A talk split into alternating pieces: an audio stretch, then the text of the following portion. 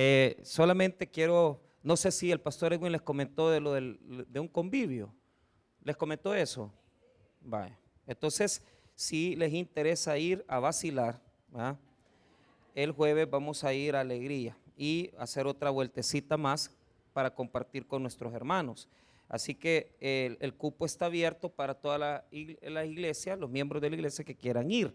Lo íbamos a cerrar solo para servidores, pero eh, hay muy pocos servidores, entonces que quiera ir. Entonces queremos abrirlo para la iglesia, para que este pueda ir a convivir con nosotros y después venir aquí al, lugar, al templo. Eh, eh, va a estar el pastor Rubén Presa y vamos a celebrar la cena del Señor. Así que va a ser un día cansado, pero excelente, porque vamos a estar en las cosas de Dios y no vamos a andar ahí vagando en el mar, ¿verdad? Comiéndonos esos buenos cócteles de conchas, esas mariscadas, sino que vamos a andar en las cosas de Dios. ¿Cómo no? bueno, Pastor Moisés, al final vamos a ministrar, así que prepárese porque para que ministremos con todo. Ok, agradecerles a todos los que vinieron a la vigilia, los que no pudieron también. La verdad es que por, lo menos en el primer bloque estuvo bien saturado, bien lleno. Eh, estábamos bien saturados en el templo, no, no cabía la gente. Entonces, eh, a nosotros nos alegra eso, pero lo que nos alegra más es que se predique la palabra. Así que eh, el día de hoy vamos a continuar eh, con ese proceso bonito de, estar en la Semana Santa aquí en la casa de Dios. Y vamos a ir a Marcos capítulo 11 y vamos a leer el verso 12, Marcos 11, 12. Y vamos a hablar de este tema muy importante que forma parte de los eventos de la Semana Santa. Marcos 11, 12. Cuando lo tenga, hágame el favor de ponerse de pie para tener reverencia en la lectura de la palabra del Señor.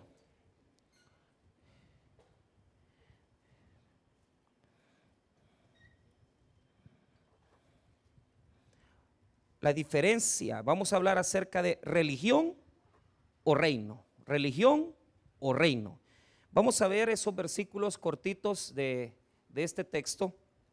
Vamos a meditarlos y vamos a, sacar de ellos una enseñanza para nuestras vidas. Amén. Versículo 12, la palabra del Señor dice así.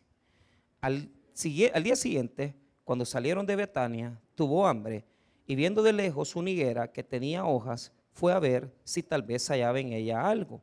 Pero cuando llegó a ella, nada halló, sino hojas, pues no era tiempo de higos. Entonces Jesús dijo a la higuera, nunca jamás coma nadie fruto de ti. Y lo oyeron sus discípulos. Vamos a orar. Padre, bendiga su palabra. Háblenos al corazón en este día en el cual estamos, Señor, recordando ese proceso, ese tiempo de sufrimiento, pero también de resurrección.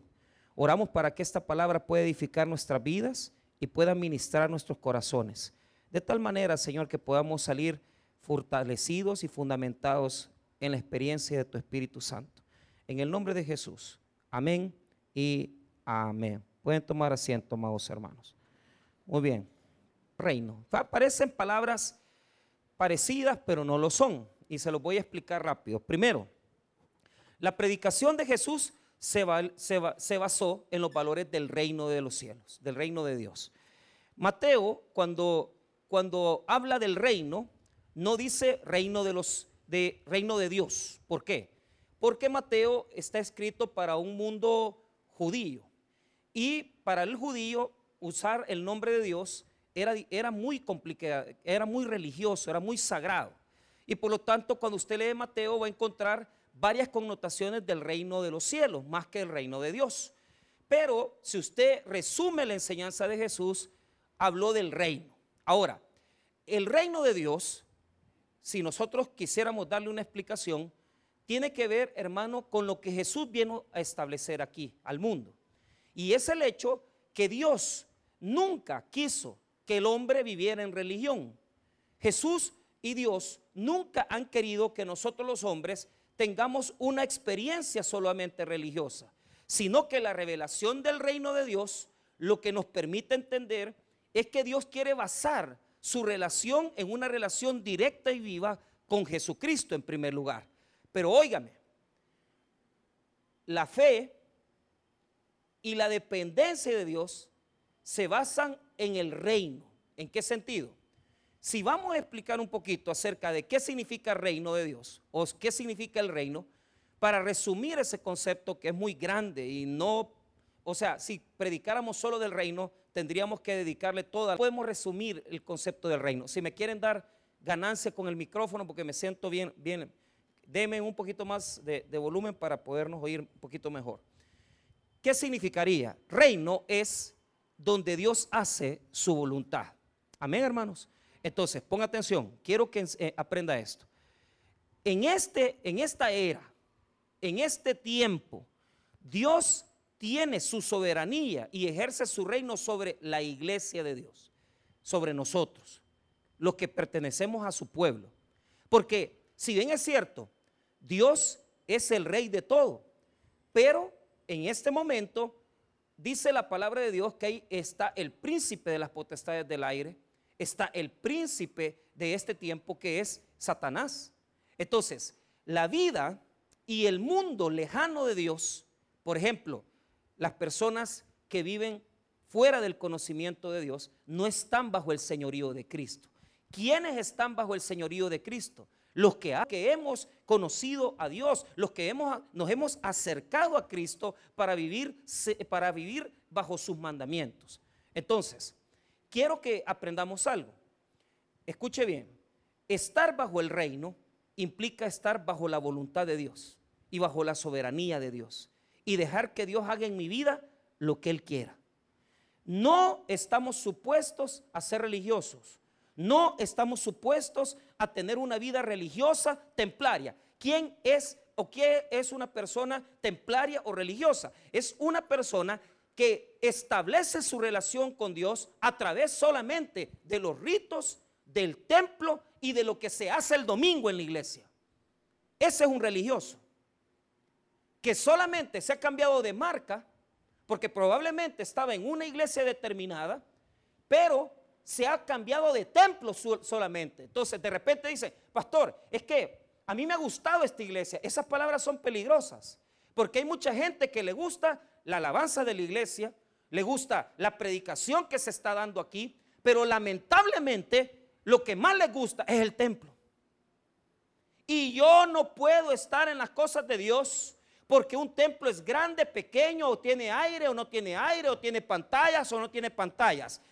Jesús nos ha establecido que debemos de estar buscando su rostro y a la persona de Cristo a través de su palabra. Por lo tanto, toda relación establecida en el templo es religión. Si su única relación con respecto a Jesús es el templo, usted es un religioso. Si su única relación con respecto a las cosas de Dios es venir y cambiar de lugar de adoración, porque ya no está en la parroquia, ya no está en el templo de aquel o aquella denominación, si su relación con Jesús es así, usted es un religioso.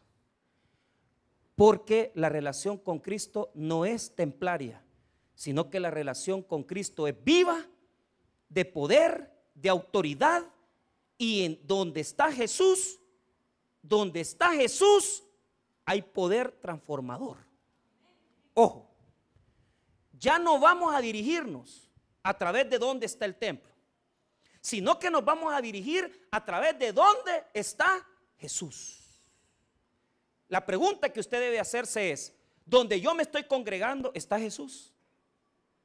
Donde yo estoy yendo a congregar y adorarme está Jesús. Pero les voy a hacer otra pregunta más profunda.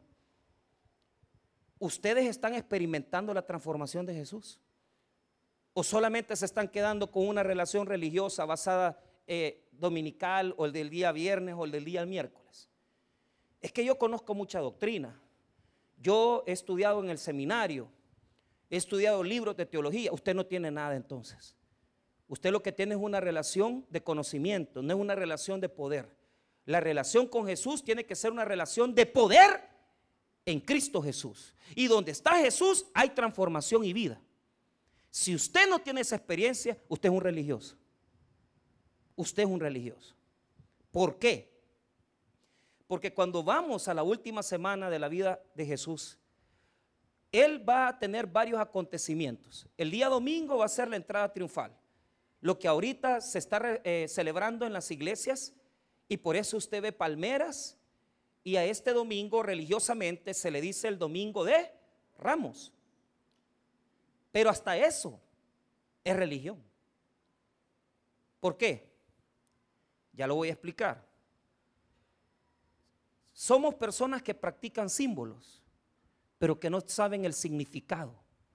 Porque si usted va y le pregunta a las personas qué significa eso, la gran mayoría de personas no lo saben porque no tienen conocimiento de Dios.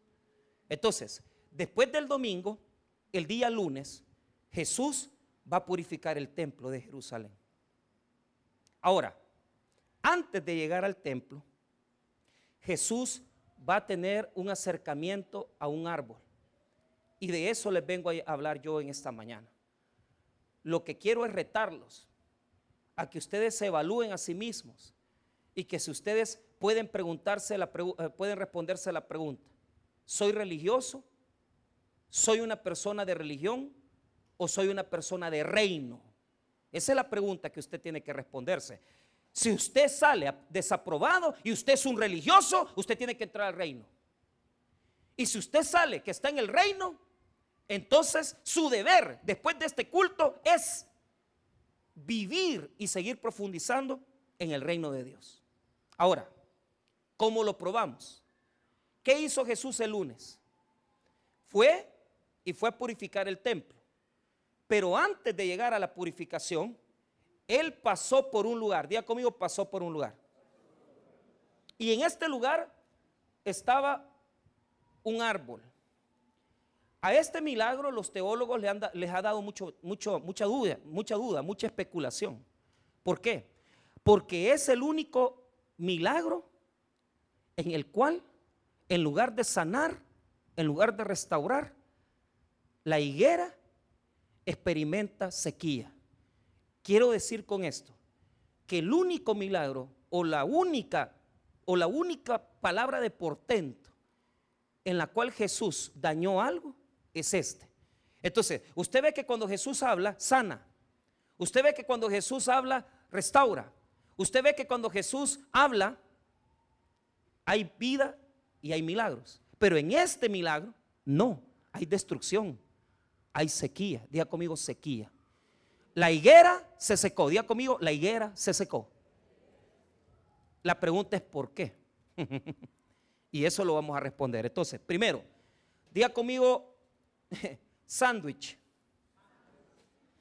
¿Usted sabe que ese es un método de escribir de Marcos? A lo que nosotros técnicamente le llamamos tríptico. ¿Qué es un tríptico? Un tríptico es una enseñanza de Marcos donde encierra la enseñanza en, la parte central. El centro es la carne, el pan de arriba, digamos, de la hamburguesa, es lo que está encerrando ese milagro, ese portento, esa enseñanza que quiere dar. Pero lo más importante es lo que está en el centro. Lo más importante es lo que está en el centro. Entonces, ¿por qué este es un tríptico? Mire, veamos el sándwich de arriba, el pan de arriba. Veamos ahí el versículo 12. Al día siguiente, cuando salieron de Betania, tuvo hambre. Y viendo de lejos una higuera que tenía hojas, fue a ver si tal vez hallaba en ella algo. Pero cuando llegó a ella, nada halló sino hojas, pues no era tiempo de qué. Entonces, pero vea el pan de abajo. Mire el tríptico, cómo cierra. Versículo 20. Y pasando por la mañana, vieron que la higuera se había secado desde las raíces. Tenemos por arriba el sándwich, que dice que pasó y maldijo la higuera. Por abajo tenemos las consecuencias, porque cuando pasaron al día siguiente, encontraron la higuera seca. Pero la pregunta que usted tiene que hacerse es, ¿dónde está la carne? Esa es la pregunta, ¿dónde está la carne?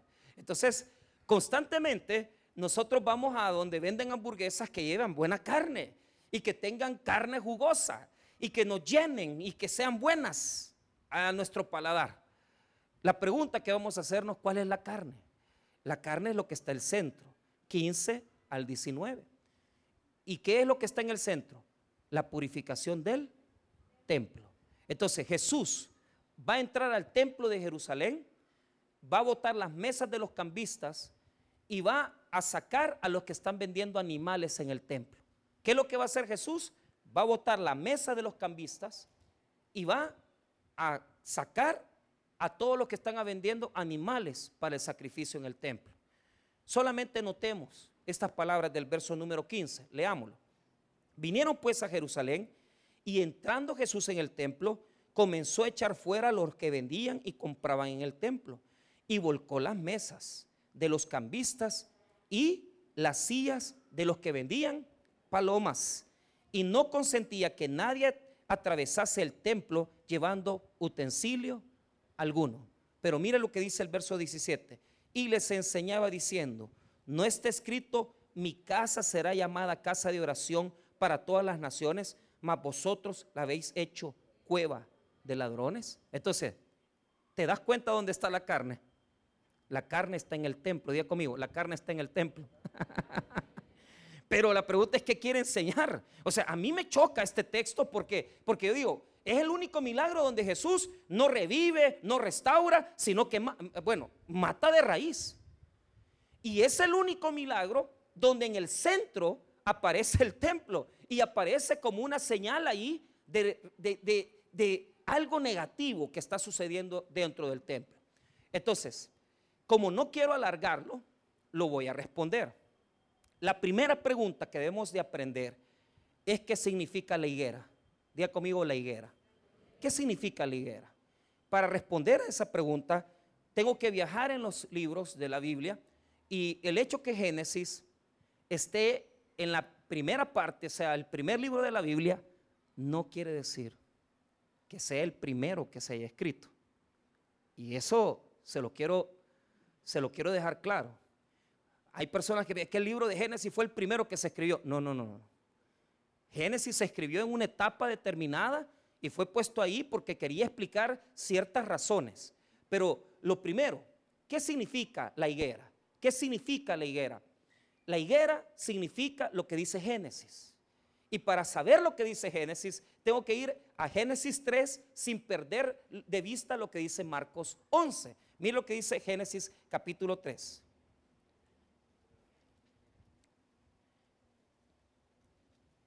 Vamos a leer el versículo número 7. Cuando Adán y Eva transgredieron, cuando Adán y Eva transgredieron, ojo con esto, pon atención. A nosotros, a nosotros esta teología nos llegó como la, la teología del pecado original. Pero el problema es que aquí lo que hay es una transgresión.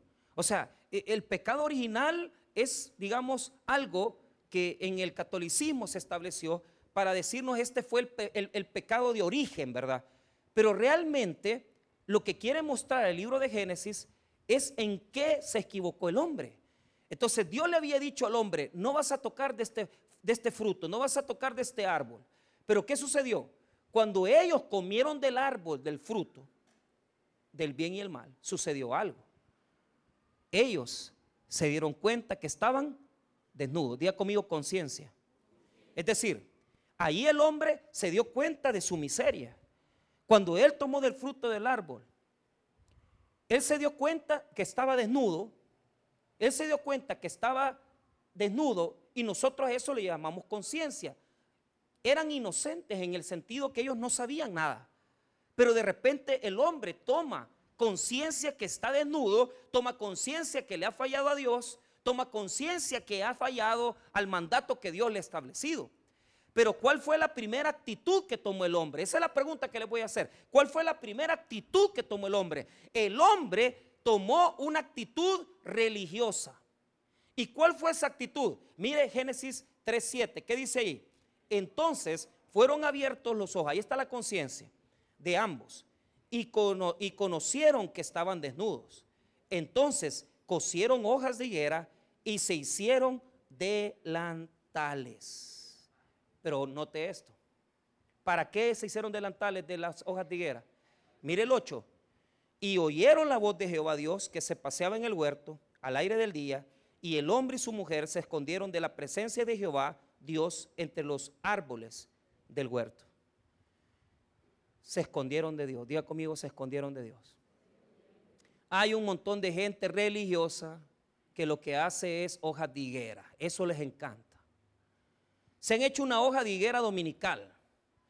En donde dicen, ah, es que yo estoy viviendo con una persona, yo sé que no estoy casado, pero esta hoja de higuera me la hago a mi forma, a mi manera. Somos expertos en hojas de higuera. ¿Por qué? Porque la higuera representa religiosidad. La higuera representa religión. La higuera representa, hermano, el espíritu de la religión que llena al hombre y que nos hace entender y decir, ah, el día domingo voy a poner mi ofrenda. Mire, ponga su ofrenda. Pero eso no lo va a salvar. Yo les contaba a los hermanos de las, de las siete, de, un, de, de un hermano que, que se congregaba con nosotros en otra iglesia. Y este hermano tenía mucho, mucho billete.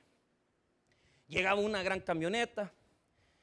Pero cada vez que yo lo veía le decía lo mismo, porque eh, él es un hombre de mucha plata. Tenía una empresa de transportes muy grande, ganaba bastante dinero. Pero el problema es que convivía con una jovencita. Él, 60 años, y la muchacha tenía unos 20, pero no estaban casados. Entonces yo le decía al hermano, hermano, mire, ese hombre. Mire, uno, uno no puede, uno no puede venir y, encerrar todo, ¿verdad? En el hecho de que, ah, es que esta persona tiene un pasado eh, difícil, complicado. Mira, a mí y a Dios el pasado de las personas realmente, hermano, siempre y cuando nosotros queramos arreglar nuestra vida, Dios lo toma como algo que Él puede bendecir y puede también ordenar. Pero el problema de este señor es que ni se casaba con esta muchacha, ni tampoco con las otras que se consiguió después. Entonces, ¿cuál era el problema de él? Que claro, él llegaba y me decía, pastor, le vengo a dejar estos 300 dólares. Y en billetes de 100. Pero él creía que con 300 pesos me podía comprar. A mí usted me compra con unos 3 mil. Pero con 300 pesos, no, hombre, hermano. A mí me ofrecen más por otro lado. en la política, en muchas cosas ofrecen más. Pero ¿sabe cuál es el punto? Lo que él quería es que yo no atacara eso. Lo que él quería es que yo no denunciara eso. ¿Y sabe cuál es el punto? Yo no lo hacía porque yo lo quería. Lo hacía porque yo tengo que ser fiel a la palabra. Y si la palabra de Dios dice que no tenemos que estar en fornicación, tenemos que casarnos. Porque entonces yo sería mentiroso y pondría en mal también a Dios. Como le repito, su historia pasada no nos interesa. Usted puede estar viviendo una vida de, libertinaje, de desorden, pudo haber conocido otras parejas. Eso no nos interesa. Lo que queremos es, es que si usted está expuesto a Jesús, su vida sea transformada en el poder de la palabra de Dios. Pero el problema es cuando nos hacemos hojas de higuera religiosas. Y creemos que porque ofrendamos o le damos un dinero al pastor, ya con eso yo ya ordené mi vida. Eso no te va a ordenar tu vida. Lo que va a ordenar tu vida es que agarres la Biblia todos los días y la leas y comences a venir al culto y escuches la palabra. Eso va a ordenar tu vida. Lo que pasó fue difícil. Porque cuando usted no se corrige, Dios es especialista en quitar esos taparrabos. Aquí hay mucha gente con taparrabos. Y se hacen unos delantales que parecen, ¿verdad? ¿Te acordás de aquella película, Víctor Chacazulu?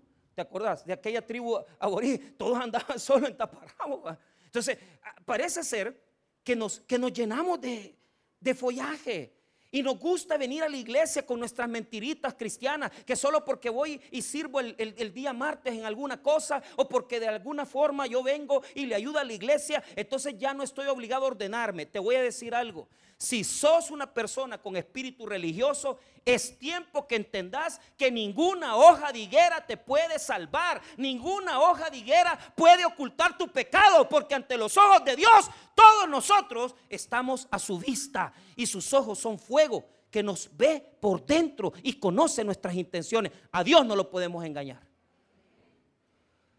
Quítate la hoja de higuera. Y si estás viviendo en religión, tú mismo tenés que darte cuenta el día de hoy. Salir de ahí. Porque solamente te estás ocultando. Así también, como agarramos el dinero, agarramos los ministerios. Y decimos, vamos a comenzar a servir en bíblica, vamos a comenzar a, a estar el domingo. No, hombre, esa es religión, hombre. La relación con Dios es viva en Jesucristo. ¿Qué hizo Dios cuando los vio con eso? Ellos se escondieron de Dios. Porque ese es el hombre escondiéndose de Dios. ¿Escondemos qué cosas en esta mañana? Yo te hago una pregunta. ¿Qué estás escondiendo? ¿Estás escondiendo una relación ilícita? ¿Estás escondiendo una vida desordenada? Es triste. Es triste. Hoy que fuimos a la granja penitenciaria con mi esposa en Izalco, el día miércoles, imagínense todos esos niños del régimen. 230 niños que no se van a criar con sus papás.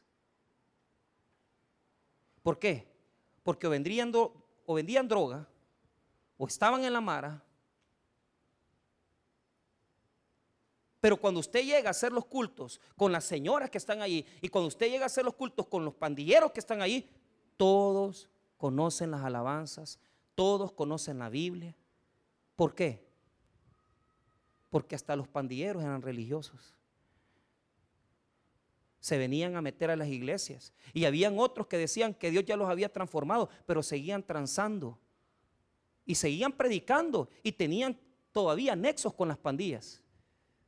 Así somos. Nos gusta ponernos una fachada hipócrita, nos gusta ponernos una fachada religiosa que, que desarrollamos a través de los tiempos, porque nos venimos a la iglesia y decimos, 10 años tengo de ser cristiano, 20 años tengo de ser cristiano, pero ¿sabes cuál es el problema? Desde hace 15 años, desde hace 15 años, vos no perdonás a tu, a tu, a tu pariente que te hizo ese, ese daño, ese error. Desde hace 15 años, vivís en esa hipocresía que porque pones tus ofrendas crees que no tenés que cambiar. Desde hace 15 años venís y traes a tus hijos a la iglesia, pero el día lunes convivís con tu amante. Somos hipócritas y nos gusta hacer delantales de higuera. Pero ¿qué hace Dios en Génesis 3? Le dice, le dice el hombre, así no va a ser. No, no, no, no, no. No es así. Ustedes no se van a cubrir con las higueras y con las hojas que ustedes hagan, sino que se van a cubrir de la manera que yo les voy a enseñar. ¿Y cómo los cubrió Dios? Mire lo que dice Génesis 3:21. Y Jehová Dios hizo al hombre y a su mujer túnicas de pieles y los vistió. ¿Por qué? Porque no es como usted quiera disfrazarse, no es como usted quiera vestirse. Usted se puede poner toda la hoja de higuera, usted se puede poner todas las hojas que quiera, usted se puede cubrir con su evangelicalismo, usted se puede cubrir con su religión, usted se puede cubrir tirando palmas y palmeras en el suelo, pero aquí la única forma de tapar el pecado del hombre es el sacrificio de Cristo en la cruz del Calvario viviendo en el poder de Jesús, viviendo en el poder transformador de Cristo. Ese es el reino. Salga del templo. Viva el poder de Jesús. Amén, dice el niño. Salga de su religión, hombre. Solo el domingo vienen a la iglesia. Usted también.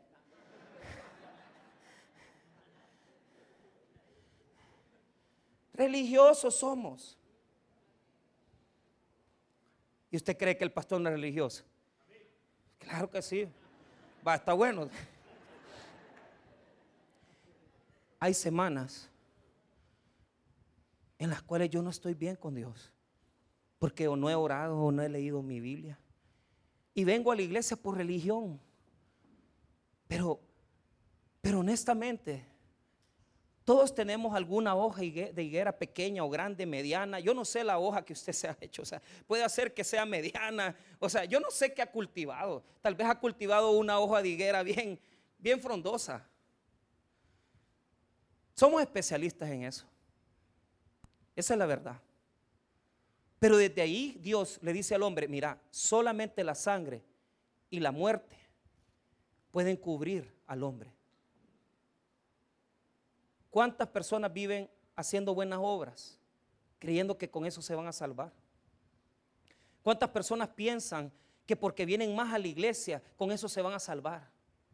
No, hermanos, no es así.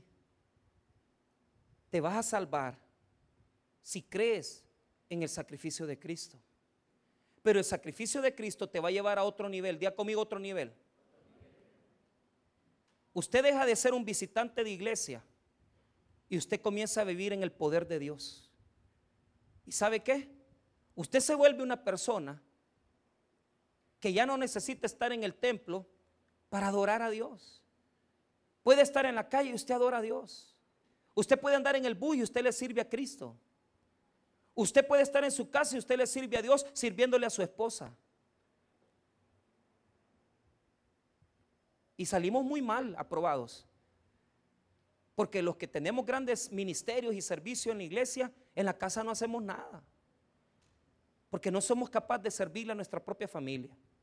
Pero note esto. Lo que yo quería es que usted identificara qué significa la hoja de higuera. La hoja de higuera representa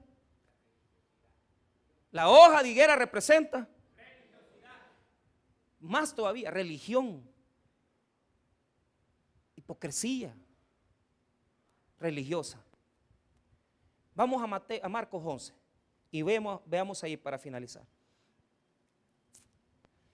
¿Por qué fue que Jesús condenó a la higuera? Esa es la segunda pregunta. Ya sabemos qué es la higuera. Segundo, ¿por qué la condenó?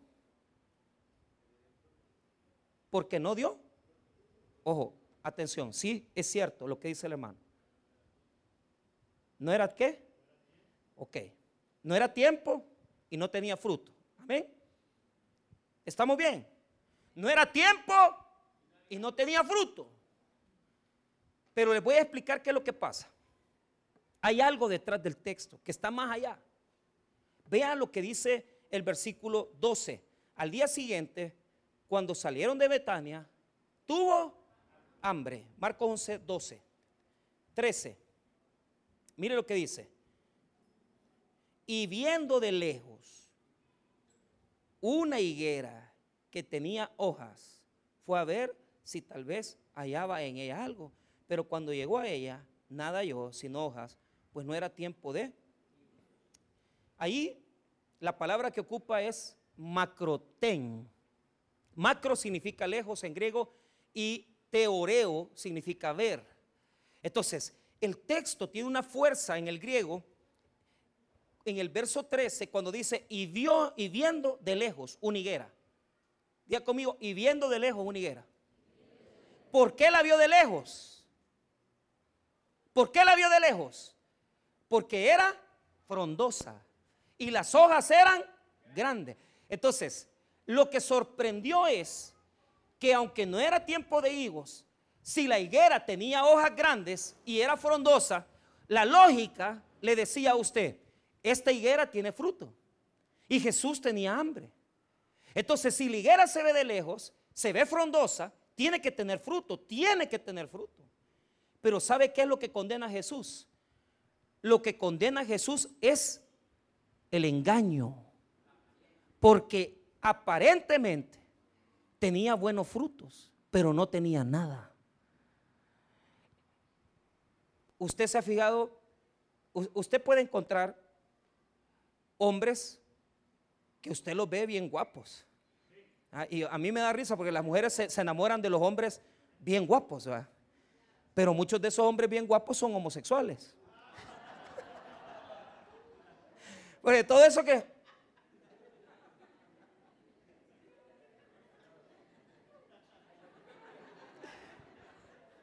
No, si machos son, porque gimnasio tienen, músculo tienen, pero no son Pero son seductores. Y muchas mujeres muy hermosas, preciosas, son seductoras.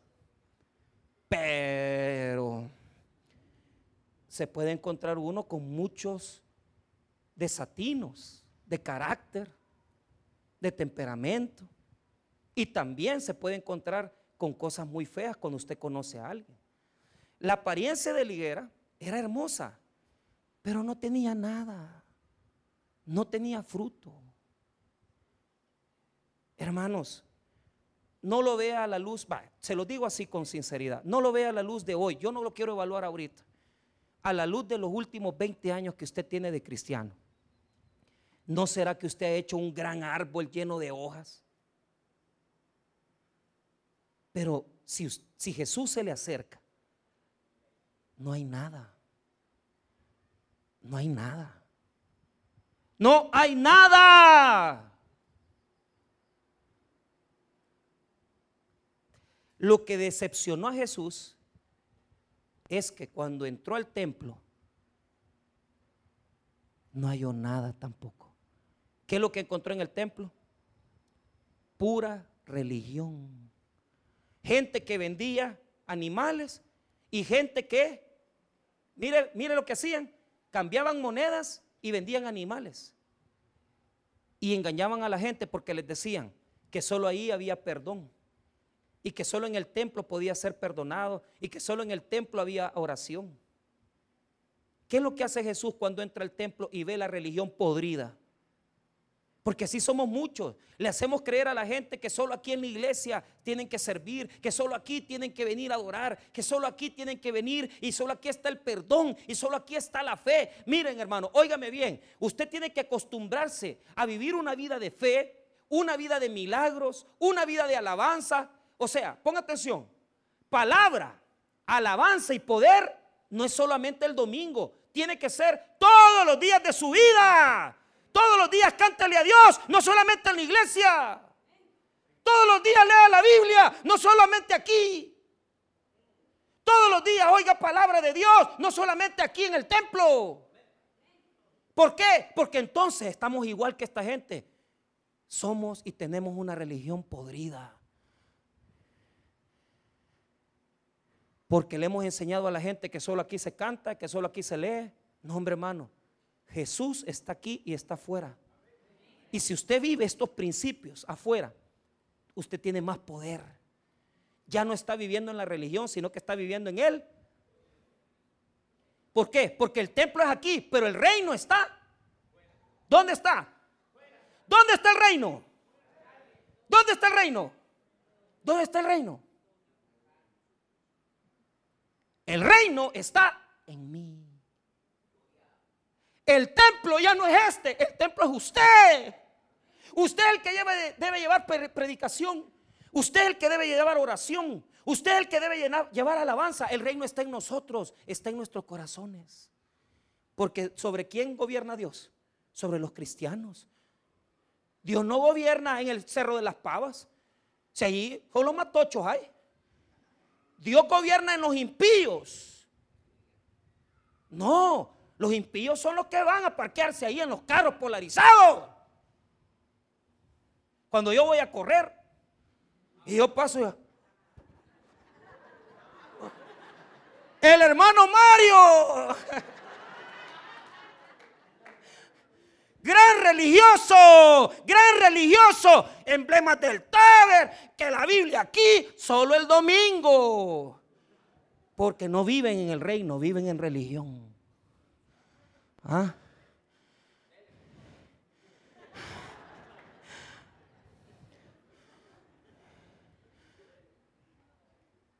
No estoy hablando la verdad, pues. Yo sí le digo, el reino está afuera. No, el reino está en usted. Porque usted es quien tiene que vivir bajo la soberanía de Dios. Usted es el que tiene que vivir en poder. Dios, Jesucristo quiso decirnos, el templo humano se ha destruido, el templo de los hombres se ha destruido, el templo de piedra se destruye, pero nace un nuevo templo. Y ese templo es Jesucristo en nuestros corazones. Toda actitud religiosa hipócrita a Dios le detesta. Pero toda aquella persona que venga con amor, con un corazón sincero y que entienda que el reino está en nosotros y en lo que llevamos fuera, esa persona va a, va a encontrar el reino de Dios. El reino de Dios está en los hijos de Dios, en nuestros corazones. Cuando Jesús ve todo eso, destruye y dice, aquí ya no va a estar Dios. Hay una secta, se llaman los esenios, díganme conmigo los esenios. Los esenios, los esenios estaban tan molestos con los religiosos de Jerusalén que se fueron a vivir al desierto. Y ahí fundaron la, la secta del Qumran. Y se fueron a vivir lejos de la ciudad, lejos del mundo, los esenios. Ahí se encontraron los manuscritos del Mar Muerto hace 60 años. Porque como vivían encerrados, guardaron los textos de la Biblia en, en pergaminos en unos grandes vasijas de barro. Pero a veces nosotros somos como los fariseos. Porque la iglesia ha tomado una actitud farisea. ¿Y cuál es la actitud farisea? Se ha apartado y dice, ahí están los pecadores.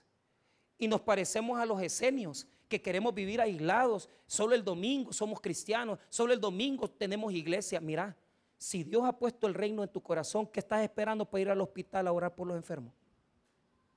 Si Dios ha puesto el reino en tu corazón, ¿qué estás esperando para ir a las comunidades de fe e ir a dar una clase de Biblia? Si el reino está en nosotros, entonces ¿por qué no orar por tus hijos? Porque sos sacerdote de tu casa. ¿Por qué no te pones con ellos a orar en la noche? Porque te da pena, no tienes autoridad, vivís en religión. ¿Por qué no vamos a los hospitales a orar? Porque somos religiosos. ¿Por qué no ganamos almas? Porque somos religiosos. Y nos gusta vivir la experiencia del domingo, del viernes o del miércoles. Venir aquí y que el pastor me predique, ore y que cante. No, hermanos. Ustedes han venido aquí para vivir en el reino. Y el reino no está en el templo. El reino lo llevan ustedes llévenlo a su colonia, llévenlo a su casa, llévenlo a sus vecinos, llévenlo a su trabajo, llévenlo a su negocio, en todo tiempo. Lleve el reino de Dios. ¿Por qué? Porque aquí se cierra. Jesús nos enseña que la higuera representa a quién? A Israel. Y Israel estaba vacío, el templo estaba vacío. Y yo me hago una pregunta, si Jesús pasara por esa puerta y comenzara a ver mi vida, su vida, ¿qué encontraría en nosotros? ¿Hoja o fruto? ¿Cuántos discipulados ha hecho? ¿Cuántas capacitaciones de evangelismo ha hecho? ¿Cuántos ministerios ha levantado? ¿Y el fruto dónde está? ¿Y el fruto dónde está? Por eso el tríptico cierra y dice que al día siguiente la higuera estaba seca. La higuera representa la religión israelita y la higuera representa el templo vacío. Hermanos míos, no vivamos en religión, vivamos en el poder de Jesús. Que lo más grande de tu vida sea llevar el reino. Que lo más grande de tu vida sea vivir en el reino de Dios. Porque en el reino hay poder. Hagamos algo. Propongámonos ahorrar estos tres meses para llevar esos paquetes de pampers a los niños de la granja penitenciaria de Izalco. Propongámonos algo. Comencemos a ahorrar para comenzar a hacer una campaña, una campaña y una brigada médica en las comunidades de Cojute. Hagamos algo. Los días martes, comienza a visitar La Palma. El día sábado, vaya a Jiñuco. Hagamos reino. Y digamos, y de ser religiosos iglesieros, que solamente en la iglesia, en el templo, creemos que Dios está. Y comencemos a llevar el reino de Dios en nosotros. Vamos a orar, hermanos. Padre, gracias por tu palabra.